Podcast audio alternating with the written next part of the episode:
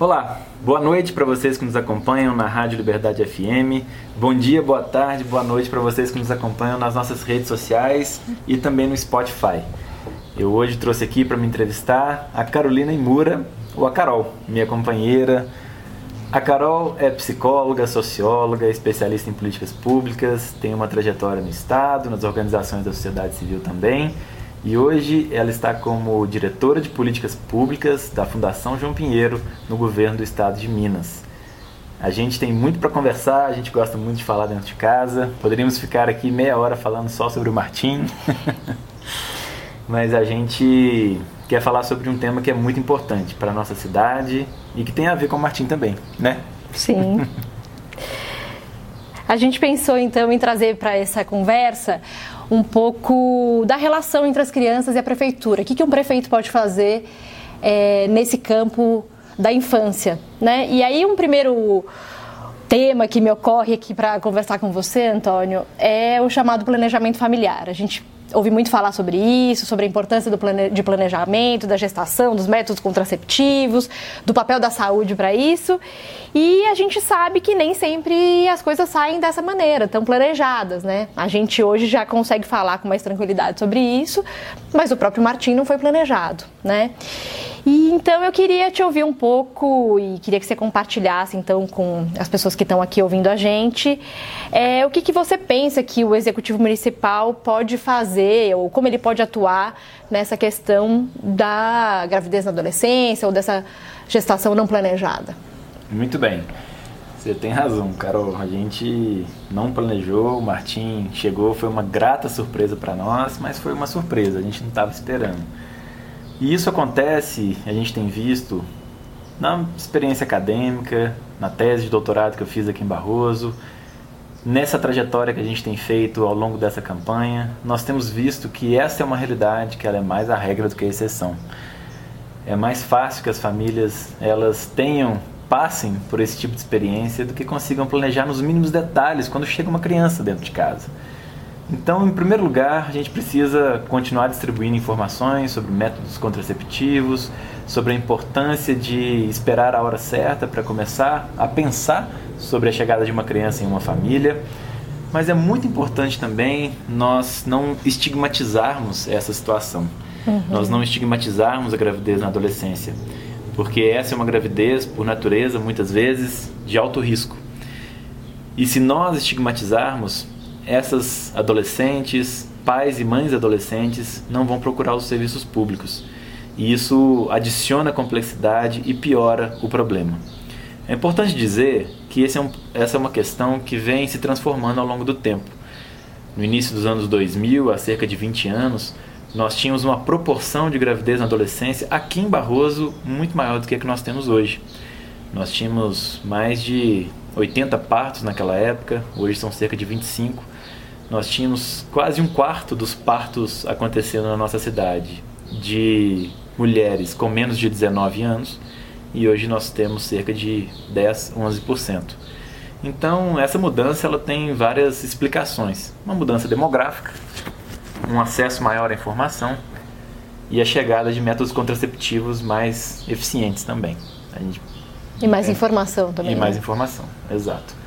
De qualquer forma, então, eu acredito que o poder público ele precisa estar atento a essa questão, que é uma questão muito importante. Continuar atuando, tanto do ponto de vista da saúde, como também do ponto de vista da educação, para poder dar mais condições a essas adolescentes, homens e mulheres, para que eles saibam, consigam se organizar melhor, planejar, mas que quando isso aconteça, e vai continuar acontecendo, que nós não é, julguemos, que nós não é, tratemos essa questão com estigma, uhum. porque é muito importante acolher as pessoas que passam por essa situação. Uhum. É, quando a gente fala, bom, independente de ser uma gravidez é, não desejada, né, ou planejada, é, mas qualquer né, situação de, de gravidez, acho que uma coisa que, que um ponto bem importante é a questão do pré-natal, né? E a gente é, sabe que essa a fase do pré-natal é muito determinante para a saúde da, gesta, da gestante, para uma gestação saudável, mas também para um parto que seja saudável, né? Uhum. A gente teve uma, uma grande, um privilégio, uma oportunidade, né, de ser muito bem assessorado na, durante a gestação do Martim. Uhum. E eu acho que essa talvez seja uma ideia interessante para você compartilhar com quem está ouvindo a gente, talvez trazer um pouco das ideias, né, que a gente viu, né, que uhum. vivenciou naquele momento. É. Eu acho que, em primeiro lugar, é importante, importante dizer que as equipes de saúde na nossa cidade, principalmente as equipes de atenção básica, elas têm feito um trabalho excepcional nos últimos anos de atenção pré-natal às nossas gestantes em Barroso, as gestantes barrosenses. Porque a nossa cidade é um destaque na nossa região nós temos mais de 80% das nossas gestantes nos últimos 20 anos sendo acompanhadas da maneira adequada, uhum. que significa pelo menos sete consultas de pré-natal, significa acesso a tecnologias como ultrassonografia uhum. e tudo isso tem acontecido de uma maneira, é, pelo menos do ponto de vista regional, mas também estadual e nacional, de uma maneira bastante eficiente, bastante com muito destaque aqui em Barroso. Uhum. Mas sempre é possível e é necessário melhorar. Então, se nós temos já hoje uma cobertura de pré-natal acima de 80%, a nossa meta tem que ser 100%. Mas é importante dizer, é, claro, que quem está nos ouvindo agora não sabe disso, mas nós tivemos uma gravidez de risco. É. Nós passamos um, muitos meses nessa situação. A Carol teve que ficar de repouso absoluto, sem poder levantar praticamente, né? Recebendo, uhum. almoçando, tomando café na cama por alguns meses. E nós também tivemos um parto prematuro.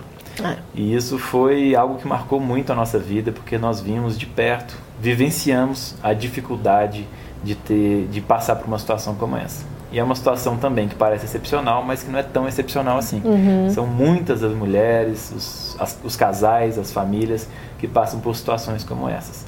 E é fundamental, nós tivemos, e eu como prefeito gostaria de oferecer à população barrosense a oportunidade de ter um acompanhamento personalizado, dedicado, com todo carinho, toda a atenção necessária, inclusive psicológica, para que essas mães e pais passem por situações como essas da melhor forma possível. Que eles estejam amparados em todo o seu ciclo da gravidez, porque isso é um valor que nós temos, é um aprendizado pessoal que nós passamos e é algo que nós nos comprometemos o tempo todo. A equipe que nós tivemos foi uma equipe que tinha enfermeiras obstetras, psicólogos, é, médicos e médicas treinados, uhum. e é isso que nós queremos oferecer à nossa população. O que nós tivemos, esse que nós estamos falando aqui, foi um plano privado, né? Nem é plano de saúde, na verdade. É. Foi uma equipe preparada para oferecer esse serviço. Mas aqui em Barroso, o que nós queremos fazer é oferecer isso de forma gratuita, pública, de forma pública, ofertado pelo nosso poder público municipal, pela prefeitura, porque a gente sabe, nós vivemos e nós podemos dizer da relevância, da importância que isso faz na vida daqueles que passam por uma gravidez, seja na adolescência, seja de risco, mas qualquer gravidez precisa desse apoio. Você lembra que nos últimos nas últimas semanas que eu não podia mais sair de casa, eles iam na nossa casa, uhum. né, para fazer o acompanhamento, para ver como é que estava. Quer dizer, isso dá uma segurança muito grande, né? E a gente também naquele momento não tinha nenhuma família por perto, né? Uhum. E eu lembro quando eu fui fazer a primeira entrevista dessa com esse com essa equipe, né? Eu lembro que você estava viajando, fui fazer essa entrevista sozinha e foi uma conversa de umas duas horas, mais ou menos, em que a enfermeira obstetra que estava fazendo essa conversa perguntava sobre tudo, sobre a nossa vida, a minha vida, sua vida, desde o nosso nascimento, antes, enfim. É, e uma coisa que eles, que me, eu me lembro até hoje, né, que foi uma, uma, uma, um ponto muito relevante dessa conversa, é que ela perguntava sobre as nossas redes de apoio, se a gente tinha rede de apoio e naquele momento a gente não tinha, porque nem a minha família nem sua família morava na cidade que a gente estava. É, e isso e a gente depois, né, é, durante esse finalzinho da gestação e depois do nascimento do Martim, a gente viu a relevância né, a importância de ter uma rede de apoio eficiente que esteja ali naquele momento tão desafiador que é a chegada de um neném. Você acha que é possível que o poder público atue de alguma forma é, como uma rede de apoio para né, para pessoas que tiveram famílias, né, especialmente as mães solos que não, realmente não têm apoio de, né, de um cônjuge ali para ajudar. Você acha que é possível? Eu acho que é possível e é necessário. Eu acredito muito que, também por experiência própria, essa rede faz uma diferença enorme. Nós temos que mapear a nossa cidade e nós temos que compreender a extensão da rede particular de cada pessoa. Alguns são marinheiros de primeira viagem, como nós somos. Outras pessoas têm seus pais, os sogros e sogras né, perto, têm irmãos, não é a primeira gravidez que, que passa, tem filhos às vezes mais velhos. Mas em cada situação, esse papel da rede ele é fundamental. Então, o que nós queremos fazer é preparar o poder público de forma intersetorial em todas as áreas para que ele possa atuar complementando essas redes particulares, familiares, de amizade, de vizinhança, que nós uhum, sabemos que são uhum. importantes, mas que precisam também do apoio. Uhum. Então, eu estou falando sobre o CRAS, eu estou falando sobre equipes de assistência social, de proteção básica, uhum. eu estou falando sobre as equipes de saúde da família. Sim. Eu estou falando sobre a educação. Todos essas, esses pontos, esses nós da nossa rede de atenção pública precisam trabalhar em sintonia para oferecer a essas famílias o maior conforto, o maior apoio possível. Porque nós queremos ter, nós queremos garantir que essas famílias tenham um bom parto, um bom nascimento e uma boa infância. É uma ideia interessante que surge também a partir dessa experiência nossa, que talvez assim não seja exatamente um papel do poder público, mas ele pode talvez fomentar, é a criação de redes de apoio depois do nascimento com outras mães, né, que estão naquela situação semelhante. Talvez, né, é, lógico que são redes inter, interpessoais, mas talvez o, o, a prefeitura possa, de algum jeito, né, estimular que isso aconteça? Não sei, pode ser pelo WhatsApp, não sei. Você pensa que é possível isso? É fundamental. E a gente já tem é, um protótipo desse projeto acontecendo na cidade. Então, a assistência social aqui, ela faz um trabalho belíssimo, inclusive, de autoestima dessas famílias, uhum. dessas mães. Certo. Então, tem um ensaio fotográfico que acontece. Isso é legal. E elas ficam muito felizes uhum. com esse trabalho. É, o nosso Criança Feliz, que é um projeto do governo federal, mas que é executado dentro do município de Barroso com muita eficiência pela Secretaria de Assistência Social, é também um projeto bastante elogiado, que as famílias que tiveram a oportunidade de receber na sua casa esses kits, essas visitas, esse acompanhamento, são só elogios. Uhum. Eu tenho certeza disso porque eu pude, ao longo da minha pesquisa, visitar algumas dezenas de famílias que recebem esse apoio. Uhum, uhum. Então, o que nós queremos fazer é, na verdade, fortalecer tudo aquilo que tem funcionado muito bem uhum. e conseguir avançar. Porque esse apoio, ele não deve ser só individualizado. Uhum. Nós precisamos conectar uhum. famílias, mães e, por que não, crianças, bebês, para que eles possam se desenvolver junto. Se a gente quer uma cidade mais desenvolvida, com mais sustentabilidade, mais solidária, a gente precisa colocar todo mundo em contato, em sintonia uhum. e caminhando na mesma uhum. direção. Excelente. Ainda dentro dessa, dessa temática aí da rede de apoio, eu acho que uma, um tema que vem automaticamente depois é a questão das licenças maternidade e paternidade, né? Na época do nascimento do Martim, você não tinha nenhuma licença, né? E a gente precisou ficar mais tempo no, na maternidade, né? Porque ele precisou de alguns cuidados a mais ali pela, pelo nascimento prematuro. E acho que esse é um tema aí que talvez precise ser lidado pelo, pela Prefeitura de Barroso. Como é que você pensa? Essa é uma excelente questão. Vejam bem, quando eu me tornei pai, eu era, era não, sou né, pesquisador da CAPES, doutorando, e eu fiz essa consulta formal à minha instituição de ensino, eu fiz essa consulta ao, ao Ministério da Educação e me foi dito que para pesquisadores, como era o meu caso, não havia nenhuma licença paternidade nesse caso. A maternidade até existia. Nós uhum. temos uma amiga, a Cíntia, que uhum. na mesma situação que eu, como pesquisadora, doutoranda, teve os seus meses, seis meses de licença maternidade. Mas no caso dos durante pais, o durante o doutorado, mas no caso dos pais não havia, não há essa previsão legal de licença. É claro que é um, uma, existe uma espécie de, de meandro sombrio jurídico aqui, mas um pouco de apoio dessa rede, inclusive acadêmica, teria feito uma diferença enorme. Uhum. Então, poder ficar um pouco distante da universidade, poder segurar a minha pesquisa sem remorso, uhum. poder ter um prazo maior para entregar as minhas atividades acadêmicas, teria feito uma diferença muito grande. Uhum. Mas isso não é exclusividade desse universo acadêmico. Uhum. A licença paternidade, paternidade no Brasil ela é muito escassa é. na comparação com a licença maternidade.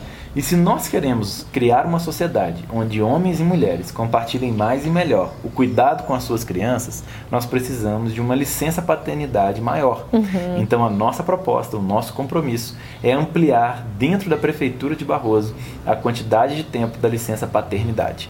Nós estamos estudando, mas o que nós queremos fazer é certamente acima de 20 dias e, por que não, até um mês de licença paternidade uhum. para os pais que são servidores públicos municipais. A gente acredita que isso é uma medida inicial.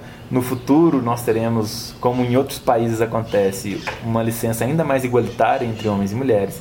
Mas é uma medida bastante simbólica. Uhum. É uma medida que vai mostrar para a nossa sociedade, em Barroso, que nós queremos criar um ambiente onde homens e mulheres compartilhem mais as tarefas domésticas, o cuidado com sua família e tudo isso. Só para contar um caso rapidinho, é importante para poder É o caso do banho? É o caso do, dos primeiros dias de nascimento do Martinho. Nós estávamos no hospital, Carol havia tido seu parto normal, estava se recuperando. Natural. Natural, normal e natural. Estava se recuperando e eu fui fiz questão de assumir uma das responsabilidades muito delicadas nesse início, principalmente para nós, marinheiros de primeira viagem, que não sabemos muita coisa que é a função de dar o banho no Martinho. Eu é. fiz isso, faço isso até hoje. Mas esse primeiro banho, a enfermeira que foi nos acompanhar e me ensinar, porque parece uma coisa que a gente nasce sabendo, mas não é. É, é super difícil. é difícil, a gente tem que saber, aprender. Ela me mostrou como é que eu deveria fazer, me ensinou rapidamente, eu fui dar o banho. Mas eu fui dar o banho com bastante. com muito, muito desajeitado. a verdade é essa. E quando eu terminei, ela me disse uma frase que me soou muito, muito estranha, que me chocou muito. Que ela disse o seguinte: mais ou menos assim: Bom, tá bom, já deu o primeiro banho aqui. Agora me fala quem é que vai assumir essa função de verdade dentro da família de vocês para eu ensinar de verdade. Como se eu fosse incapaz de assumir essa responsabilidade. Como se não fosse uma tarefa do pai, né? Como se essa não pudesse ser uma é. tarefa do pai. Então isso foi uma coisa que me chamou muita atenção e que mostra como que essa expectativa dos papéis da mãe e do pai estão de tal forma consolidadas, decantadas na nossa sociedade e nos mostra que o, a nossa tarefa ela é árdua é. para mostrar que é possível e necessário reforçar o papel dos homens dentro desse universo do cuidado, uhum, dentro uhum, de casa, uhum. mas também fora de casa, é. na esfera pública. E isso é uma história que eu trago com muito carinho mas porque ela é uma história bastante ilustrativa também uhum, uhum. do que a gente precisa fazer é. para poder mudar a nossa sociedade. Transformar o modo de ver também, né? Transformar Acho que isso é importante. Exato. É, a gente tem uma, um termo né, para chamar o período que vai do nascimento até os seis anos de idade. A gente chama isso de primeira infância. E, e esse é um período crucial para o desenvolvimento de, dos seres humanos, né? Uhum porque é nesse momento em que a gente está formando de fato os caminhos para o desenvolvimento, né? E aí algumas pesquisas dizem que aquilo que você vai acumulando, aprendendo e vendo durante esse período é um pouco são as bases, né? São os caminhos que depois vão ser percorridos pela, pelo, pelo sujeito, né? É, e aí dizem também que na verdade é, parece que nesses primeiros anos de vida o nosso cérebro faz mais de um milhão de conexões cerebrais por segundo, né? Imagina isso, né? E, a, o nosso cérebro se forma mesmo até os seis anos de idade. Então, me parece um período muito crucial, né? Quer dizer, me parece não, é um período muito crucial uhum. para o desenvolvimento. Me fala um pouco aí o que, que você está pensando e que ações, né? É, mais relacionadas aí a essa primeira infância, você já pensou e está no seu plano de governo? Compartilha aí com o pessoal. Ótimo. Então, para além desse compromisso que nós fazemos de fortalecer uma rede de cuidado pública para receber esse ser novo que chega ao mundo, esse barrosense novo, essa barrosense nova que chega ao mundo, nós queremos muito que ele tenha todas as oportunidades de aprendizagem nos primeiros anos de vida, porque, como você citou a estatística, é fundamental, é um período fundamental. a criança que ela não tem acesso à nutrição adequada uhum, nesse período, uhum. aos estímulos adequados, à forma adequada de brincar e à educação adequada, ela vai ter um déficit que ela vai carregar pelo resto da vida. Uhum. E isso vai impactar nas suas relações de amizade, nas relações de trabalho. E por isso a primeira infância é tão importante. Nós temos na nossa cidade, nos últimos anos, a criação de algumas creches modelo. Uhum. São muito importantes porque elas são adaptadas, preparadas para receber os nossos pequenos e as nossas pequenas. Mas algumas escolas ainda não funcionam com toda essa infraestrutura adequada. E eu posso dar exemplo do Beija-Flor, é, que é a minha escola, isso. que foi é. a minha primeira escola, que eu tenho um carinho enorme. Criada pela irmã Magdalene, e que hoje funciona, infelizmente, no prédio do antigo FAP, que é um prédio amplo, sim, com uma boa infraestrutura, mas que não é uma infraestrutura para receber uma escola infantil. Então nós precisamos, esse é um compromisso, nós vamos lutar incansavelmente para conseguirmos os recursos necessários para criarmos e oferecermos a toda criança em Barroso a infraestrutura, a qualidade de ensino, o treinamento aos professores que elas merecem, para que elas tenham e se lembrem desse período para sempre como um período feliz nas suas vidas, de grande aprendizagem e que de fato transformou toda a sua existência e que pôde garantir a elas é, todas as oportunidades que elas vão ter chance de levar para o resto da vida. Então, esse é o nosso grande compromisso fazer com que cada criança de 0 a 3 anos, de 3 a 6 anos, tenha uma chance de estudar em uma escola preparada para receber, para ensinar, para que elas tenham então essa chance. Isso é muito importante. É, eu acho que tem dois outros temas importantes. E você mencionou o Criança Feliz, né, que é um programa de estímulo, mas é um, um programa também que leva um pouco a ideia de, do brincar para dentro da casa, né, ajuda, ensina né, os pais a, quais brincadeiras são importantes para estimular o desenvolvimento da criança. E essa questão, às vezes me parece que essa coisa do brincar fica um pouco secundária, né, assim, na, na nas plataformas né, de governo.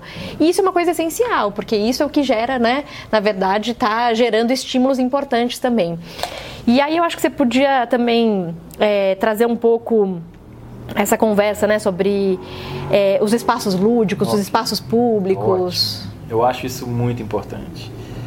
Eu disse agora sobre educação formal. Eu falei sobre as creches, falei sobre educação infantil. Nós precisamos, é fundamental termos ela muito bem estruturada para receber as nossas crianças.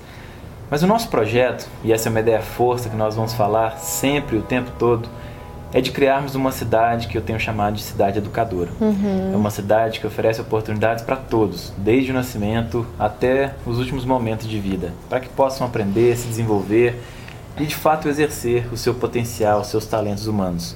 Eu acredito que gente é feita para brilhar e a gente precisa dar oportunidade para que todos brilhem sim. Faz parte da nossa, do nosso, da nossa intenção, do nosso, da nossa proposta para a cidade, do nosso plano de governo, ressignificar alguns espaços públicos. Entre eles, as nossas associações de bairro. São espaços muito bem localizados, uhum, muito amplos. Uhum. Nós temos em muitos bairros, alguns ainda precisam construir a sua sede física, precisam é, formalizar as suas, as suas associações uhum. e nós vamos lutar para isso.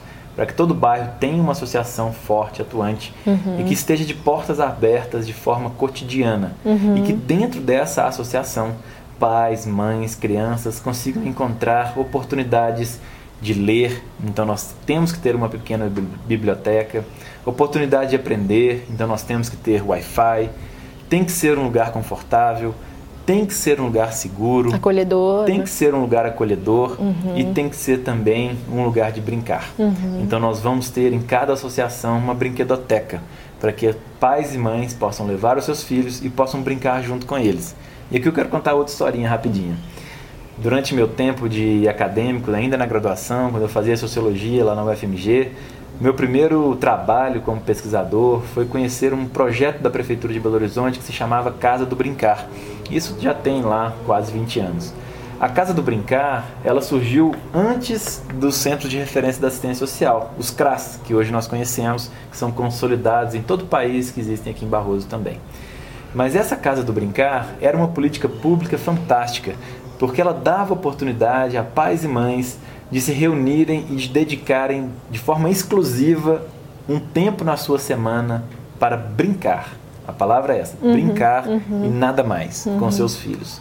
Então, neste momento, neste espaço, pais e filhos, é, a atenção dos dois era voltada uns aos outros uhum. e não competia com nada. Uhum. Com tarefas domésticas, com o celular, com o computador, com a internet, com outras distrações, com filminho de tablet, com desenho, com nada. Era pais e filhos, mães e filhos e filhas brincando com os brinquedinhos da brinquedoteca e era algo de fato transformador para a vida de todo mundo. Uhum. Então essa ideia eu sempre trouxe com muito carinho para minha, para o meu coração, para o meu pensamento, e eu gostaria de implementar essa ideia se nós tivermos a oportunidade de administrar a nossa cidade, porque ela é uma ideia de fato transformadora.